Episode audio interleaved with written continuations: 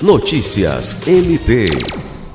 O Ministério Público do Estado do Acre, por intermédio da 5 Promotoria de Justiça Criminal, está acompanhando as investigações sobre o assassinato de um homem em situação de rua, ocorrido nesta quarta-feira, 9 de fevereiro, em Rio Branco.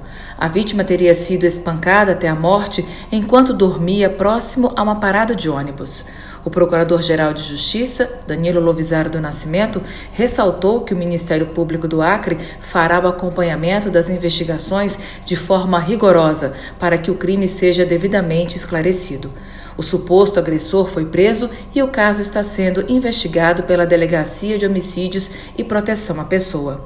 Alice Regina, para a Agência de Notícias do Ministério Público do Acre.